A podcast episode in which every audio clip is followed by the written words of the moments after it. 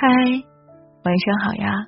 很荣幸在这里，你准许桃色声音住进你的耳朵。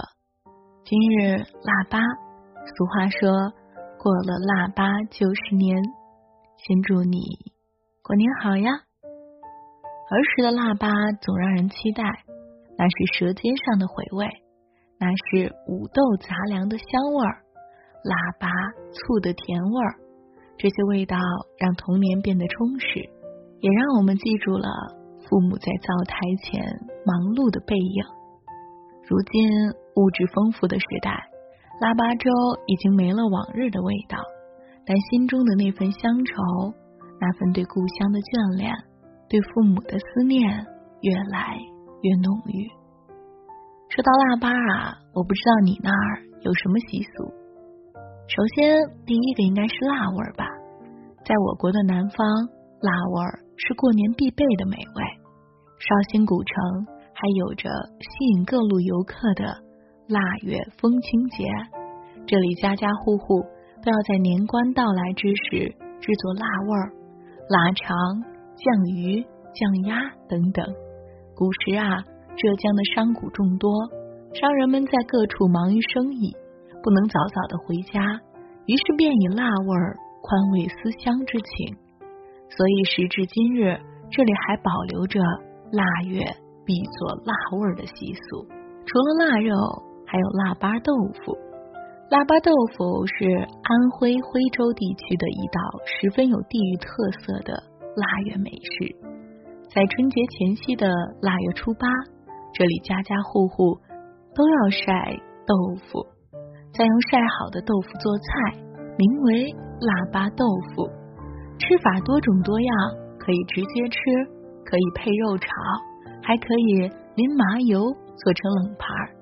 说到腊八豆腐啊，那么就必须还得有腊八面、腊八蒜。腊八面，秦汉文化始于八百里秦川腹地，而面食呢，一直是中华传统美食的重要角色。从古至今，陕西人们喜爱吃面食是人尽皆知的。在腊八时节，他们也很少吃腊八粥，而是会吃上一碗香喷喷的腊八面。前一天用各种蔬菜做成臊子，把面条擀好，到腊八的早上啊，全家人就吃上这一碗团团圆圆的腊八面。腊八面之外呀，还有湖南的腊八豆。腊八豆是湖南的一道传统的汉族小吃，当地民间多在每年的立冬之后开始腌制，到了腊月的八日后食用，所以被称之为腊八豆。腊八豆在食用时有一种特殊的香味儿，很受当地人的喜爱。腌制腊八豆。做好之后，不仅可以直接食用，还可以当做配菜，与肉同炒，非常美味。最后呢，我们要说什么呀？腊八粥。说到这腊八粥啊，桃子呢，作为一个不务正业的健康管理师，我来跟你说说我的专业吧。我们腊八粥哪些粥对身体又有益又健康又有更好的寓意呢？首先，第一个呀，就是桂圆腊八粥。桂圆称为龙眼，性温，味甘，益心脾，补气血，具有良好的滋养补益的作用。因此啊，这一类型的腊八粥首选桂圆为原料。此外，像红枣、花生、红豆、红糖、白果、枸杞都是补血的佳品，温阳的好食材。可以将它们与桂圆一起搭配，连同着粳米一起煮腊八粥喝，是很好的驱寒保暖的良方。除此之外啊，还有很多小伙伴跟桃子一样需要减肥，需要注意不要摄取太多的谷物。那这时候我们可以选择薏米腊八粥。薏仁米呢，是我们五谷中纤维质最高的。有利于帮助排除应酬时摄取的过多的垃圾食物。薏仁中含有丰富的水溶性纤维，可以吸附胆盐，使肠道对脂肪的吸收率变差。进而降低血液的脂肪浓度。因此，以薏仁为主料的腊八粥适合经常喝酒、大鱼大肉、应酬的人食用。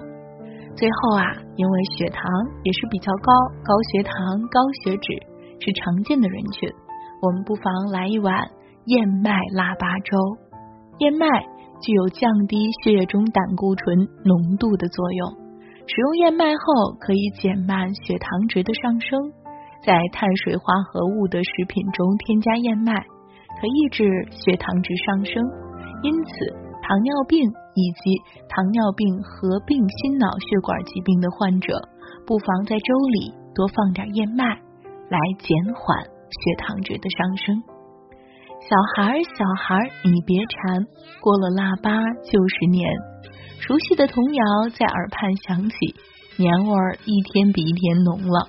你是否耐心的熬制出一锅腊八粥，与灯火可亲中与家人围坐，还是在思念中期盼着团圆之日的到来？